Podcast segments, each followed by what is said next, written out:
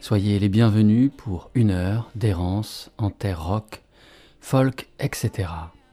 Le Velvet Underground est certainement l'un des groupes les plus influents de l'histoire du rock. Une influence d'autant plus remarquable que le groupe ne connut pas le succès durant son activité, ou si peu, et que celle-ci fut courte, sept années à tout casser.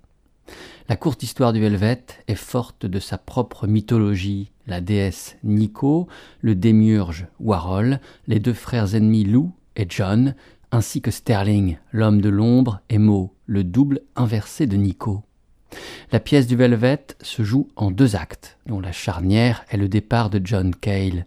Quatre albums témoignent de cette histoire décisive. Le premier, le blanc, le second, le noir, le troisième, le gris, et enfin le quatrième, le multicolore. L'album gris est enregistré peu de temps après le départ de John Cale. Exit donc les expérimentations sonores, les longues improvisations, les dissonances, la vieille mais néanmoins aventureuse Europe incarnée par John le Gallois. Plus de bruit blanc, plus de musique noire, mais des chansons grises, comme surgies de la brume, des notes liquides que la chaleur de nos platines transforme en douce vapeur. Quand John Cale est viré du groupe par l'autoritaire Lou Reed, ce dernier choisit de le remplacer par un musicien qui ne contredira pas ses visions, ne plongera pas ses mélodies dans l'abîme, ne lui fera en quelque sorte pas d'ombre. Cet homme est très jeune et multi-instrumentiste talentueux, il porte pour nom Doug Yule. C'est lui qui chante le morceau d'ouverture du troisième album du Velvet Underground que voici.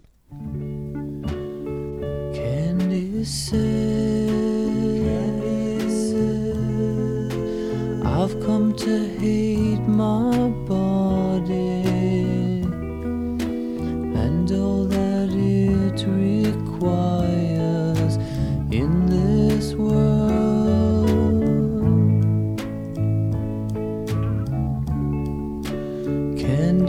say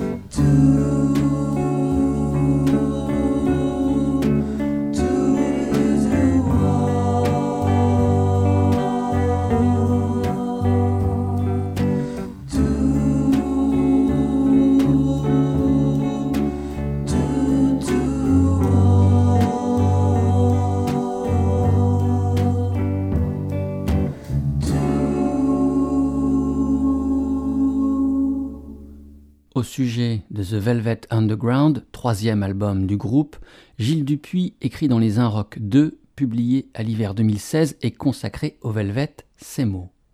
Début novembre 1968, le groupe investit les studios TTG à Hollywood, où les sessions débutent sous d'étranges auspices.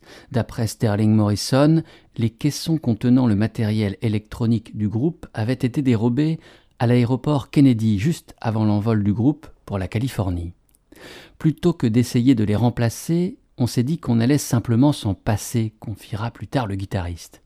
Vrai ou fausse, L'anecdote traduit les nouvelles dispositions du Velvet Underground, et singulièrement celle d'un louride en quête d'un son plus doux, plus ancré, libéré des expériences bruitistes et des effets de distorsion dont John Cale était l'emblématique dépositaire. De ce point de vue, l'album Gris, comme il sera bientôt surnommé, constitue un véritable contre-pied avec son climat apaisé, ses guitares douze cordes et ses berceuses alanguies qui orientent l'ensemble vers une sorte de folk rock urbain à des années-lumière du déluge sonique de Sister Ray. Ce folk rock urbain, comme l'identifie très justement Gilles Dupuis, eut de nombreux descendants. Les plus connus furent sans doute R.I.M., les plus fidèles, The Phillies, les plus vénéneux, Mazistar. Tous participent à cette quête d'une possible lumière noire. Parmi cette légion, il y a aussi Talia Zedek.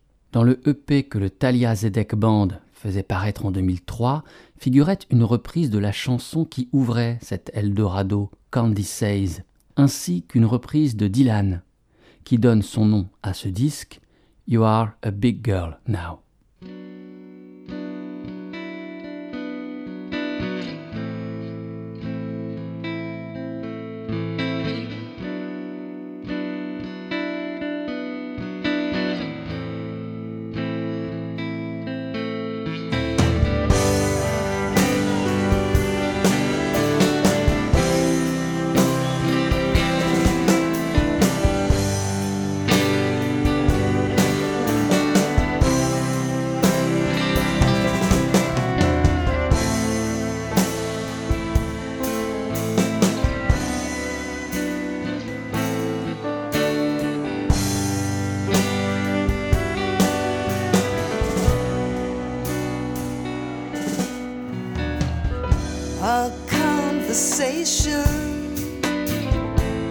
short and sweet.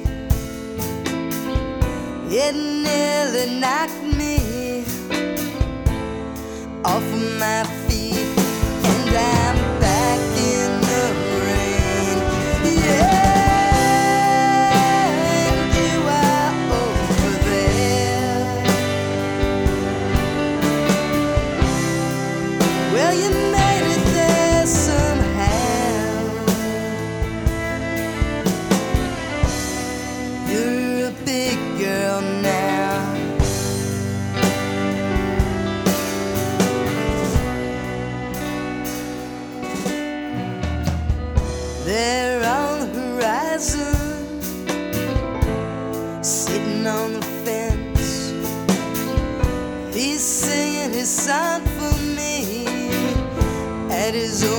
stand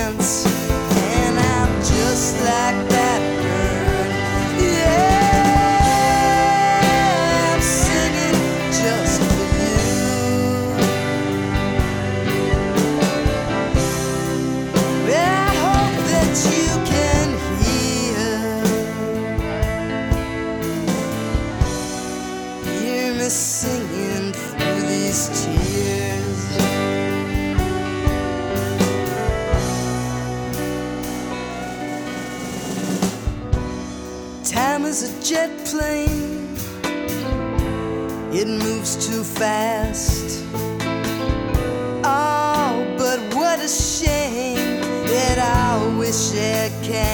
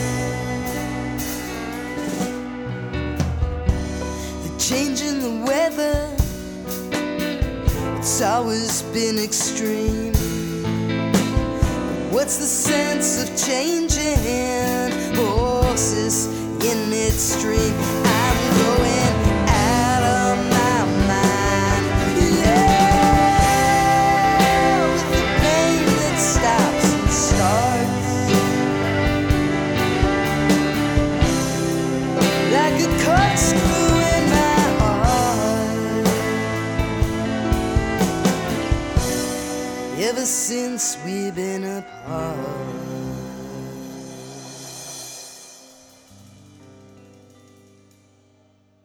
Que Talia Zedek ne soit pas plus connue ni reconnue, cela ne peut laisser que songeur.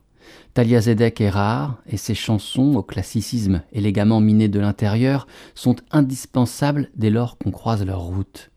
Parmi ceux que Zedek aimante en son sillage, il y a le critique français officiant dans la revue pop moderne Magic, Étienne Grebe. Chaque album offert par la musicienne est chroniqué par l'homme, qui au gré des notules saisit la beauté mystérieuse de la musique de Zedek et son groupe. Ici, Grebe perçoit une digne couche de rouille sur les amygdales comme les scories d'un paquet de tabac coincé au niveau du larynx des cordes vocales dignement endommagées. Là, il songe à cette dignité charbonneuse dont la voix de Talia Zedek pourrait bien être la quintessence. Ailleurs, on peut lire sous sa plume que sa musique sobre et déglinguée est d'un classicisme contrarié. Pour Talia Zedek, ce qui compte est avant tout d'écrire les meilleures chansons possibles et de les interpréter le plus honnêtement, c'est-à-dire le plus sincèrement possible. L'instrumentation est à l'avenant, sans fioriture mais fiévreuse, brute mais racée, classique et élégante. On l'entendait reprendre une chanson composée par Bob Dylan, You Are a Big Girl Now.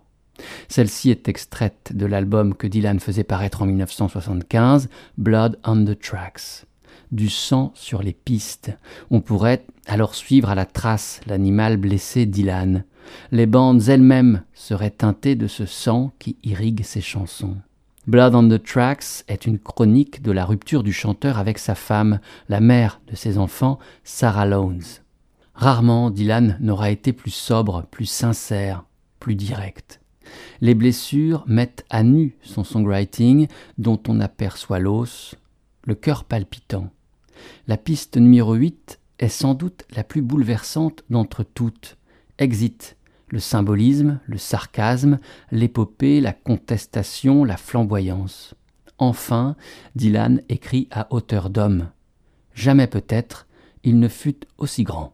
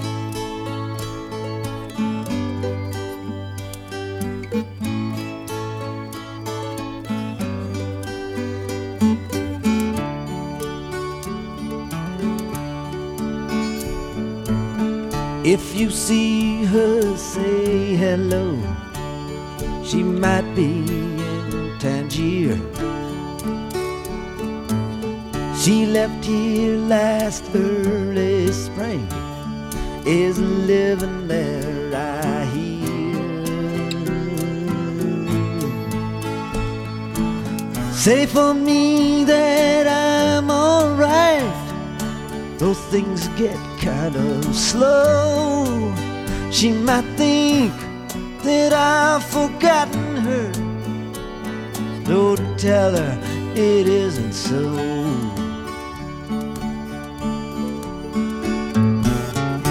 We had a falling out like lovers often will.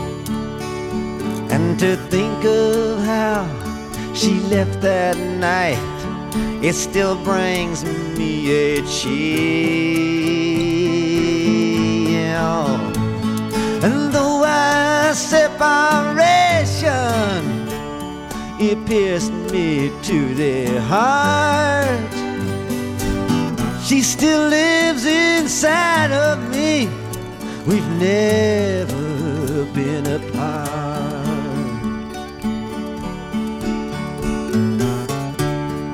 You get close to her, kiss her once for me. Always have respected her for doing what she did and getting free. Oh, whatever makes her happy, I won't stand in the way. Oh, the bitter taste still lingers on from the night I tried to make her stay. I see a lot of people as I make their rounds, and I hear her name here and there as I go from town to town.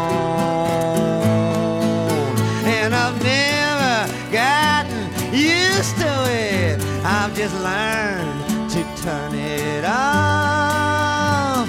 Either I'm too sensitive or else I'm getting soft.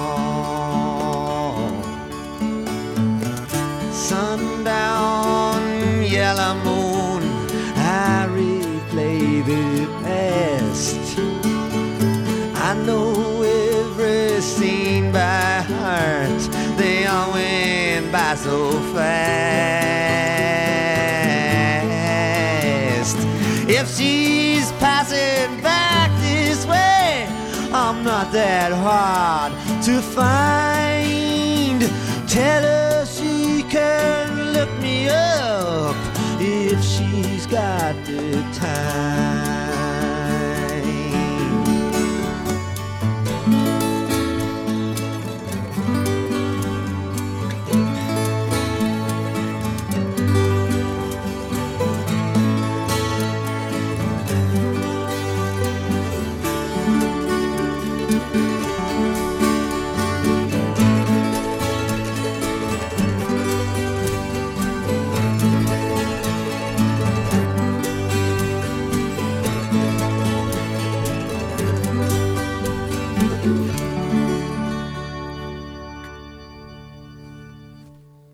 Coucher de soleil, lune jaune, je me rejoue le passé, j'en connais chaque scène par cœur, elles se sont déroulées si vite.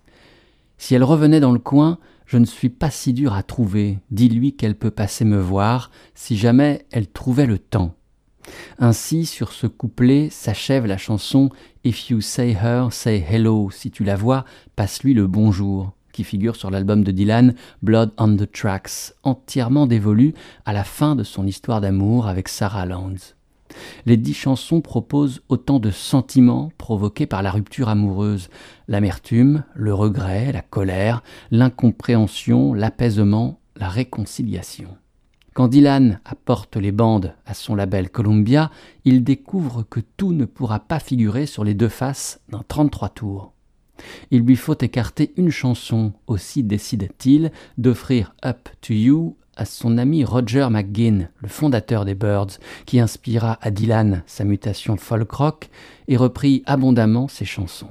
La chanson offerte intègre le disque que McGinn fait paraître en 1976, l'année d'après, Cardiff Rose.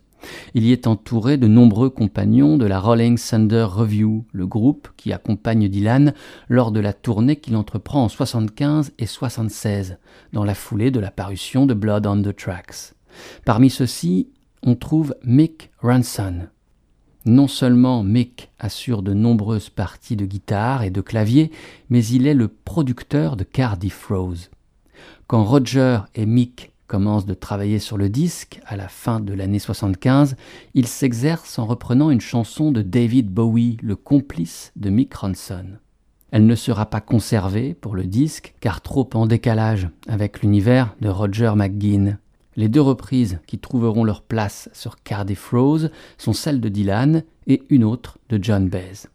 Mais écoutons cette chanson écartée et exhumée bien plus tard, en 2004, à l'occasion d'une réédition de Cardiff Rose. Il s'agit de Soul Love.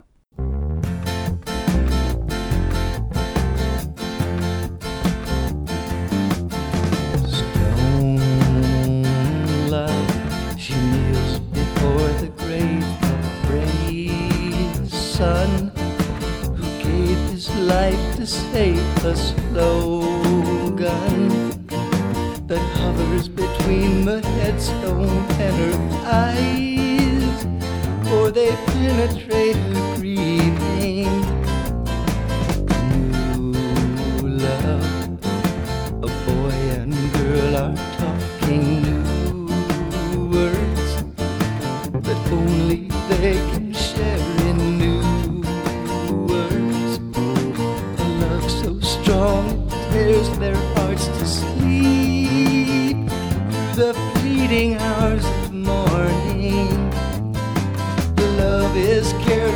in its choosing, sweeping over across the baby.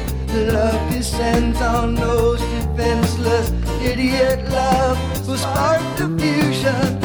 Inspiration have I none, just to touch the flame in love. All I have is my love of love, and love is not loving.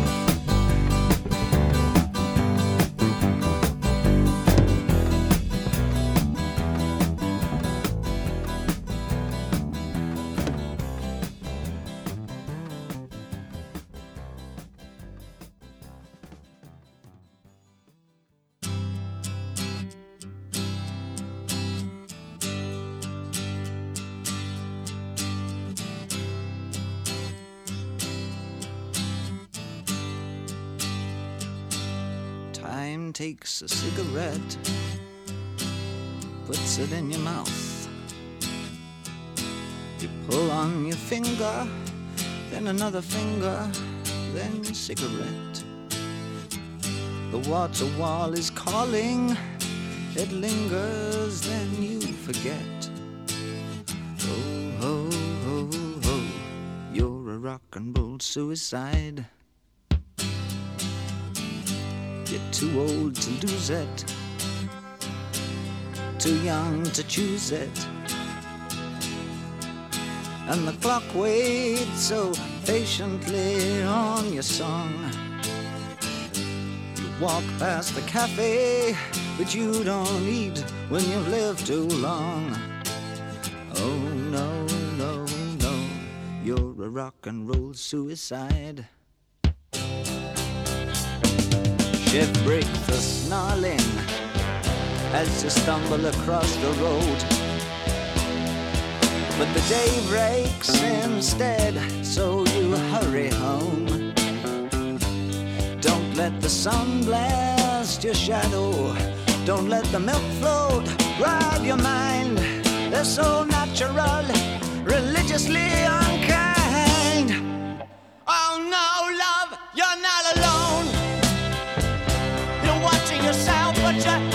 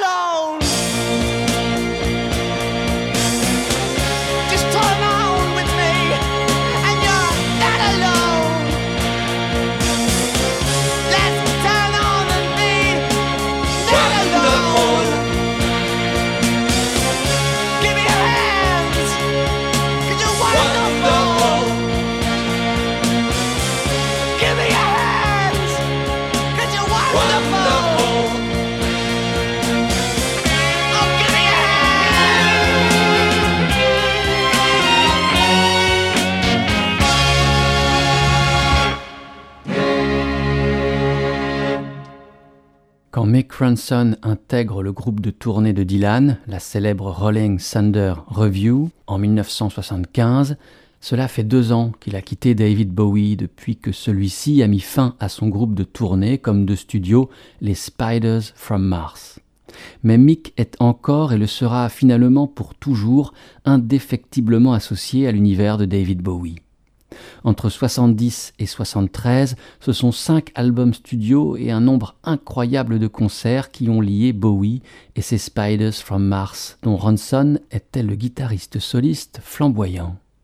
On l'entendait sur un Soul Love chanté par Roger McGuinn, puis sur Rock'n'Roll Suicide de David Bowie. Ces deux chansons appartiennent à l'album de Bowie paru en 1972, The Rise and Fall of Ziggy Stardust and the Spiders from Mars. L'identité sonore et visuelle du Bowie d'alors culmine avec ce disque fondamental et ambassadeur d'un rock que l'on appela alors glam. Outre David Bowie, Ziggy et ses trois Spiders from Mars, Mick Ronson donc, ainsi que Trevor Boulder à la basse et David Woodmansey à la batterie, il y a un cinquième homme qui eut un rôle fondamental dans la naissance de ce chef-d'œuvre qu'est Ziggy Stardust. Il s'agit du producteur du disque, Ken Scott, qui est presque le cinquième membre des Spiders from Mars. Scott avait commencé sa carrière tout jeune, comme assistant puis ingénieur du son pour les Beatles entre 1964 et 1968. C'est en 1969 qu'il commence de travailler avec Bowie lorsqu'il supervise l'enregistrement du disque Space Oddity. Cette même année 69, Ken Scott est également l'ingénieur du son sur A Salty Dog, le troisième album du groupe Procol Harum.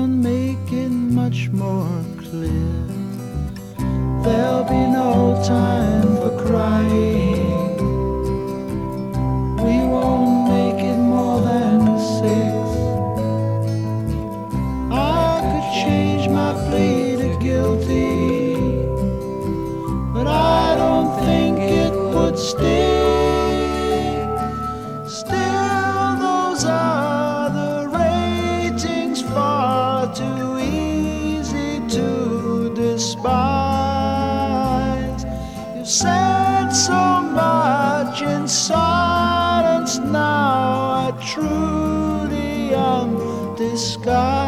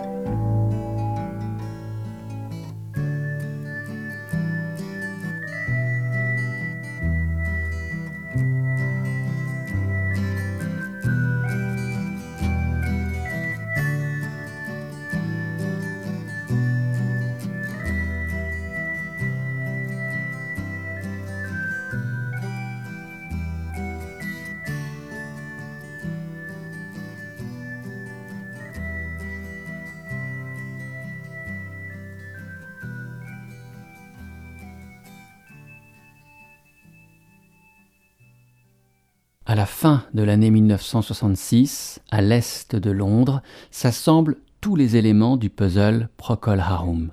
Il y a tout d'abord Gary Brooker et deux musiciens rescapés du groupe qu'ils viennent tous trois de quitter, The Paramounts.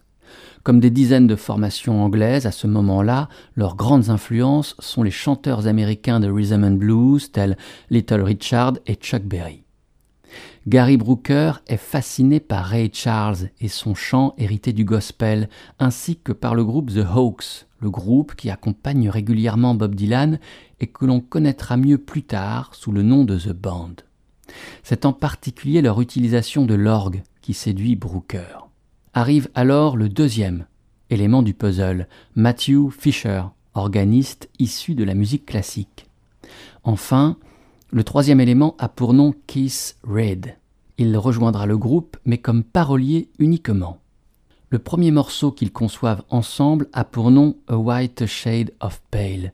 La musique est inspirée à Fischer par la sarabande de la suite numéro 3 en ré majeur de Jean-Sébastien Bach, en même temps que par la soul, matinée de gospel, proposée par le label Atlantic, comme par exemple When a Man Loves a Woman de Percy Sledge. Les textes surréalistes de Reid font allusion au conte de Canterbury, au paradis perdu de Milton, ainsi qu'à l'Odyssée de Homère. La voix de Brooker, quant à elle, puise dans le rhythm and blues américain des origines. À peine enregistré, A White Shade of Pale est diffusé avant même sa publication par la station pirate Radio London en mai 1967. L'engouement est immense et le 45 tours sort dans la foulée. Ce sera le slow de l'été 67, le Summer of Love, cette chanson A White Shade of Pale qui fit oublier tout le reste de la production pourtant passionnante de Procol Harum fut aussitôt abondamment reprise. Ainsi, dès 1967, le plus grand chanteur soul de la Jamaïque, Alton Ellis, la fait sienne.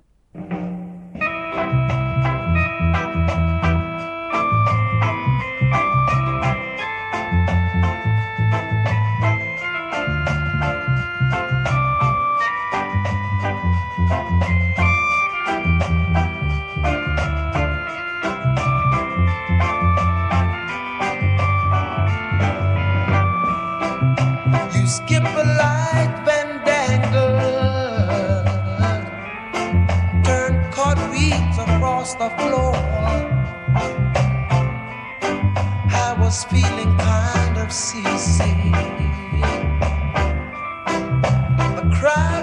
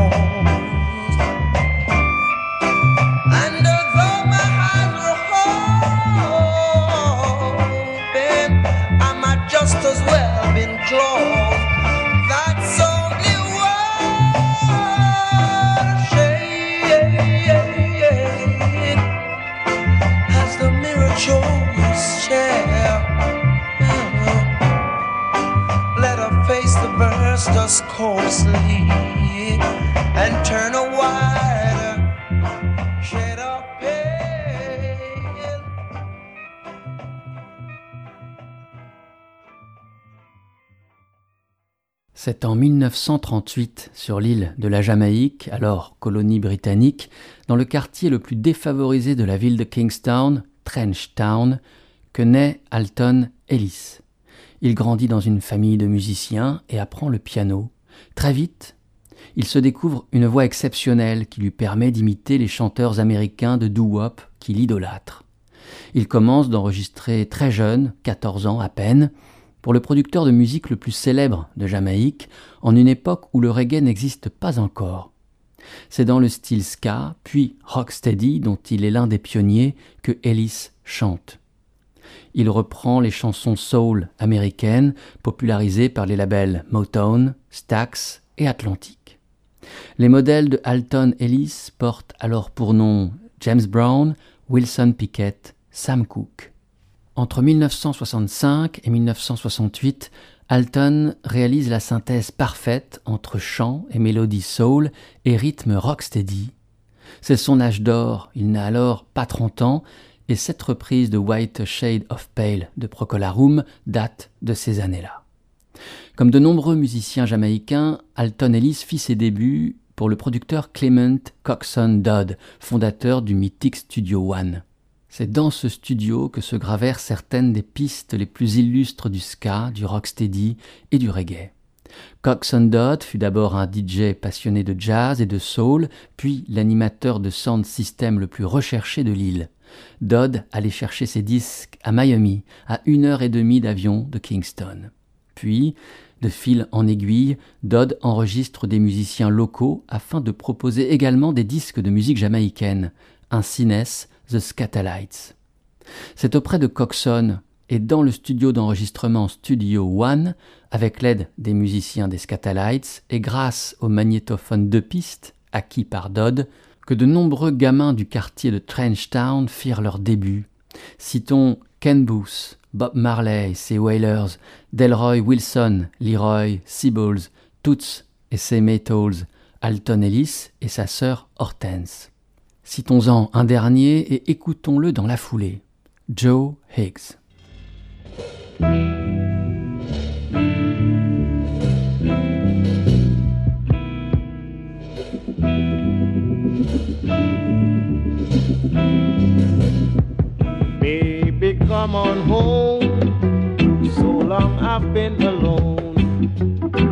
I've tried to do my best, giving you happiness. Kissing another man could be a change of plan. And then you close your eyes. That came to me with great surprise. So if you love me true, all you have to do is come on home. On home. If it's a change of plan, I'll try to understand. If it's a change of plan, I'll try to understand.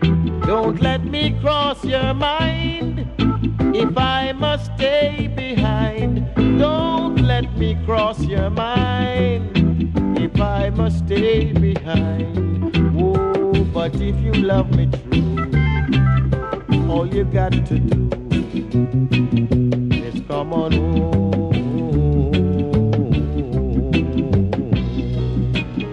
Baby, come on home.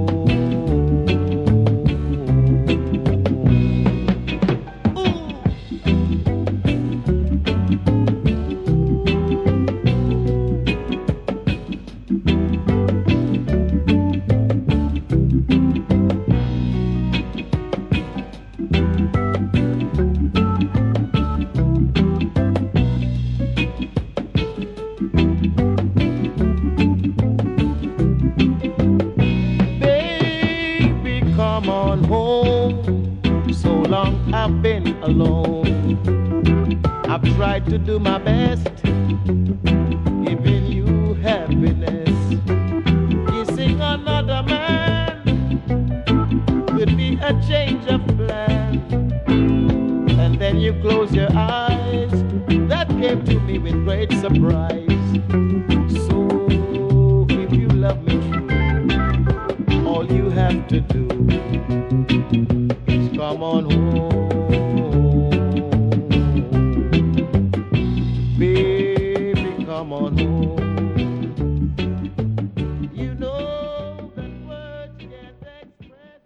Si l'on parle peu aujourd'hui de Joe Higgs en dehors des cercles amateurs de reggae, il convient de ne pas oublier l'importance de ce musicien que Jimmy Cliff avait coutume d'appeler le père du reggae. Au début des années 60, Joe formait un duo avec le grand Delroy Wilson avant d'accompagner les jeunes Wailers dans leur apprentissage musical. Il remplacera ensuite régulièrement Bunny Wailer au sein du trio mythique complété par Peter Tosh et Bob Marley. Bunny dit de lui qu'il était leur gardien musical, Peter, un frère, et Bob, un maître.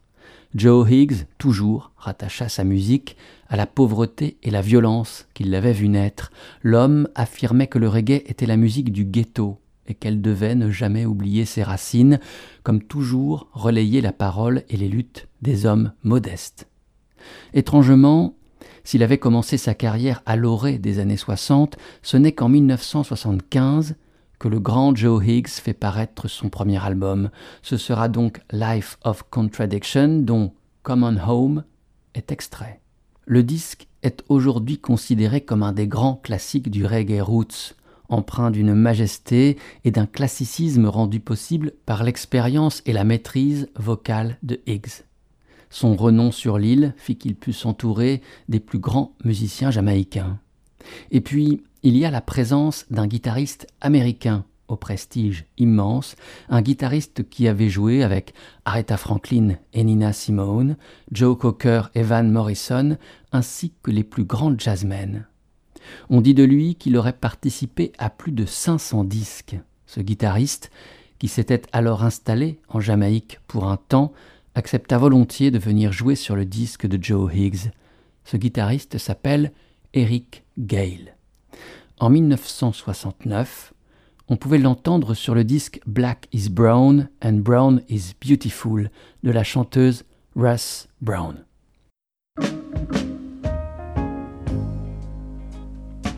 Yesterday,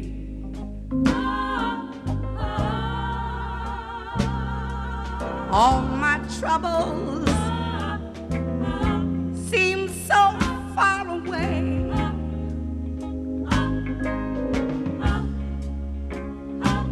But now it seems as though they're here to stay. And I believe in yesterday.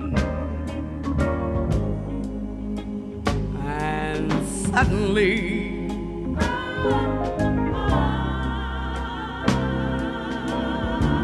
I'm not half the girl I used to be.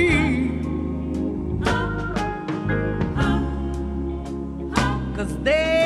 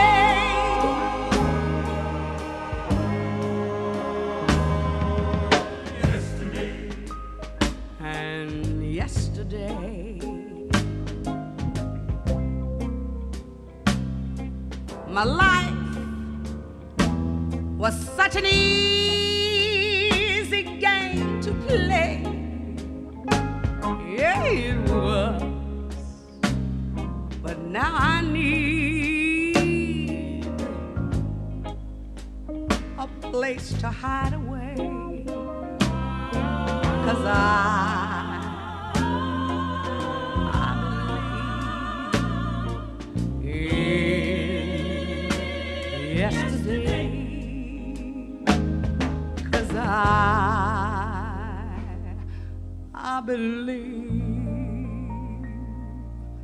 I believe,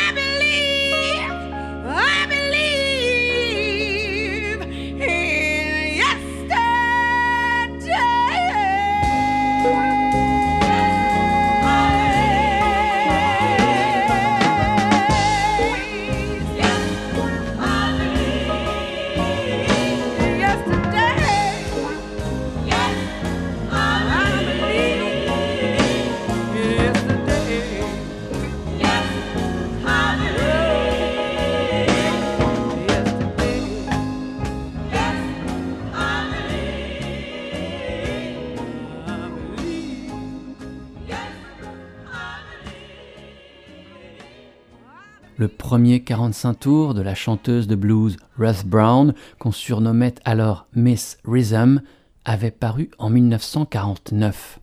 Aussi, 20 ans plus tard, quand paraît cet album Black is Brown and Brown is Beautiful, Russ n'est plus aussi populaire que par le passé.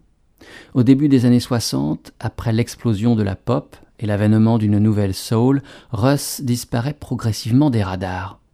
Ce 33 tours est son grand disque du retour, après plusieurs années de silence total. Elle y reprend des chansons de soul et de blues, ainsi que cette chanson des Beatles, Yesterday, qu'elle se réapproprie de façon magistrale, La voix s'est épaissie, parfois se brise, le rythme s'est alangui, mais Russ est plus que jamais là et bouleversante. D'aucuns disent que Yesterday serait la chanson qui a été la plus reprise dans l'histoire de la musique populaire. Ce qui est sûr, c'est que plus de 3000 versions en ont été recensées. Elle paraît originellement en 1965 sur l'album Help des Beatles et est chantée par Paul McCartney qui en assure seul la composition. John Lennon confiera qu'il trouve cette chanson superbe et qu'il la considère comme une des plus réussies de Paul. Mais peu de temps après la séparation des Beatles, au plus fort de la mésentente entre les deux frères ennemis, John Lennon utilise Yesterday pour blesser Paul. On est en 1970 et John enregistre ce qui sera son deuxième album solo et son plus grand succès, Imagine. Sur l'album figure la chanson How Do You Sleep, véritable charge contre Paul McCartney, et cette fameuse interjection The only thing you've done was yesterday, que l'on peut traduire de deux manières. La seule chose que tu as faite est yesterday, ou bien la seule chose que tu as faite appartient au passé. Ambiance. La chanson n'en demeure pas moins somptueuse grâce à la production de Phil Spector et à la partie de guitare slide assurée par George Harrison. Et c'est ainsi que s'achèvera cette errance en terre rock, folk, etc., que cet épisode d'Eldorado trouvera son terme. N'oubliez pas, sur radio-eldorado.fr, vous pourrez retrouver les références exactes des musiques programmées ainsi que toutes les émissions en écoute. À la prochaine, j'espère. Portez-vous bien. Ciao.